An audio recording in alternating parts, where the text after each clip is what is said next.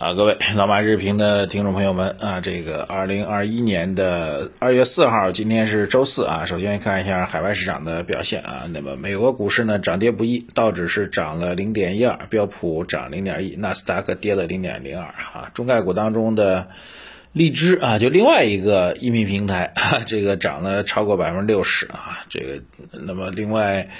美国这边的散户概念股、散户暴动概念股，哈哈，这个又反弹啊，大概是这样个状况。美国最新的情况呢是，拜登的一点九万亿的这个刺激计划啊，刺激方案呢正在美国众议院进行投票啊。我们录制的时候，据说还在投票，那么大概率是应该能够通过的啊。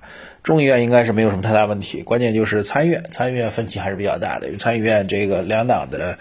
呃，地位相当啊，票数是完全一比一的啊。那么要想获得通过，难度还是比较大的啊。争议呢，主要就是共和党认为刺激的政策规模太大了，哈，民主党认为呃就应该这么大哈，大概是这样的状况哈。美国先搁一边啊，变化不大。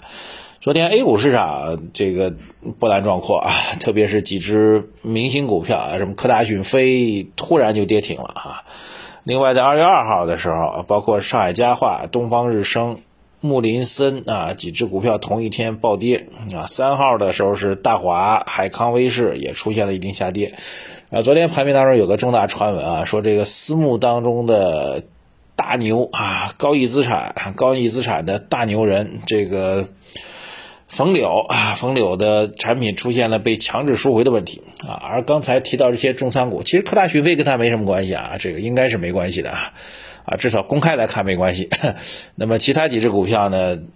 从它的这个冯柳公布的三季报的持仓里面是有关系的啊。然后所以大家推演出来，应该是冯柳的持仓出现了问题啊。什么问题呢？说是强制赎回啊，因此导致所谓冯柳概念股是大跌的。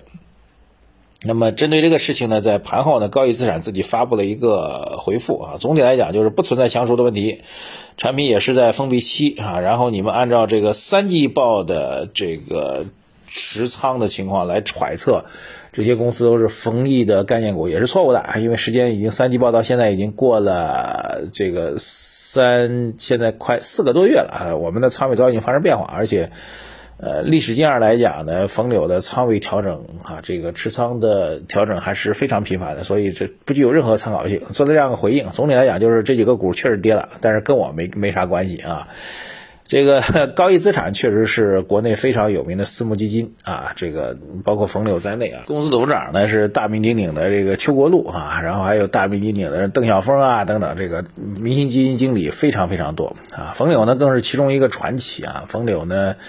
散户出身啊，真的是散户出身啊，就通过投资啊，然后自己个人资产爆发，然后呃，因他的投资理念的不断的提升，然后成为了基金经理啊。这种情况在我们事业范围当中哈，就所谓基金经理，公募加加私募加在一起非常非常少。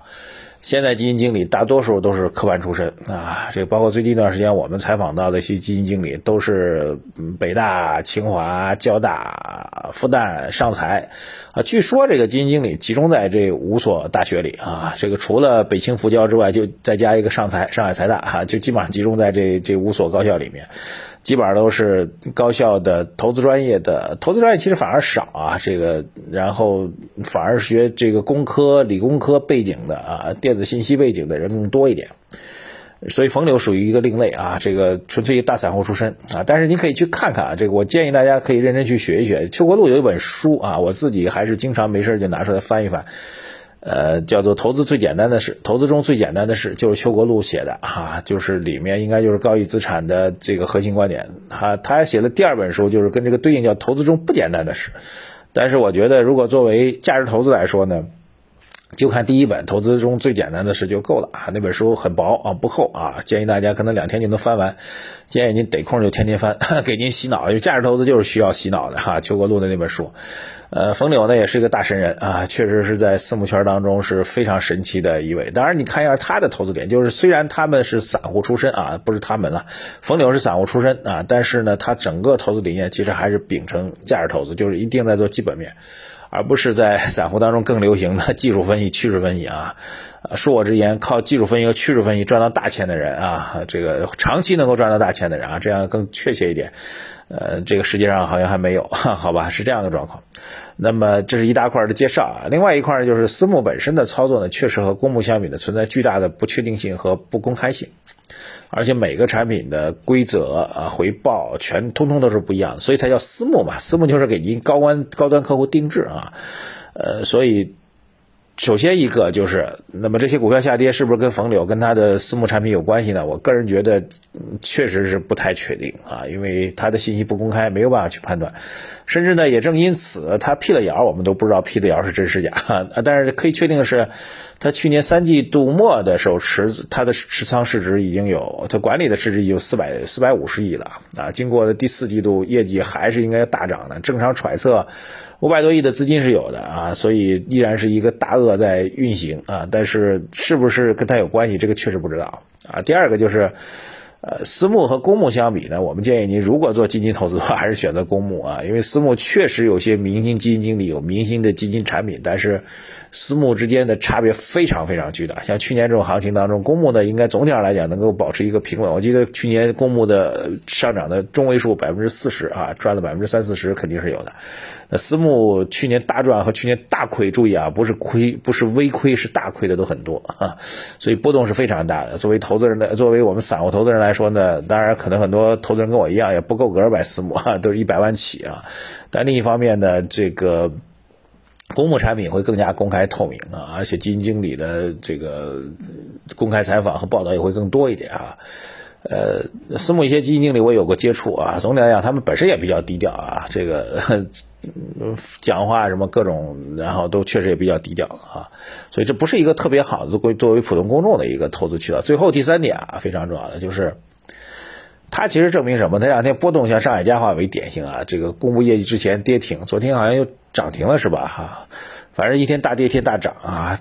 所以，资本市场回到个股的短期交易层面来讲，其实是极其难预测的。而且，我相信，甚至公司的高管、董事长都没有办法去预测当天的涨或者跌啊。所以，资本市场如果盯着短线交易的话，您自己的心态很容易就崩掉，或者就疯掉哈。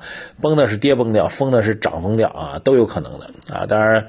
这其实就是资本市场投资很难的一点，所以还是不建议大家去过多的关注个股啊，不多不多过多的去关注短期的交易，这个真的是很难去操作。就看看这几天的市场的涨涨跌跌，如果控制不好自己心态的话，最终结果就是为什么会出现？好多人说为什么会出现追涨杀跌？我们就不能呃低买高卖吗？哈，是，理论上来讲，每个人都以为自己是在低买高卖，但最终的结果就是追涨杀跌。这句话值得你认真去玩味一下。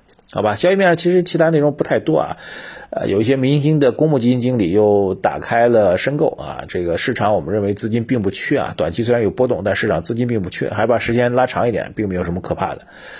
呃，还有呢，市场高估的品种昨天继续在强势上攻啊，特别消费类的品种，我觉得其实也真的是没有所谓，我们只是一个普通人，有些东西你已经读不懂它，作为普通人就不要去碰它。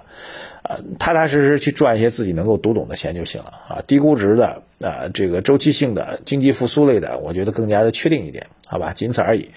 今天基本面消息不太多啊，就跟大家聊聊关于私募那点事儿啊。这个有机会我们利用我们周末的马道财道节目再跟大家长聊一下，好吧？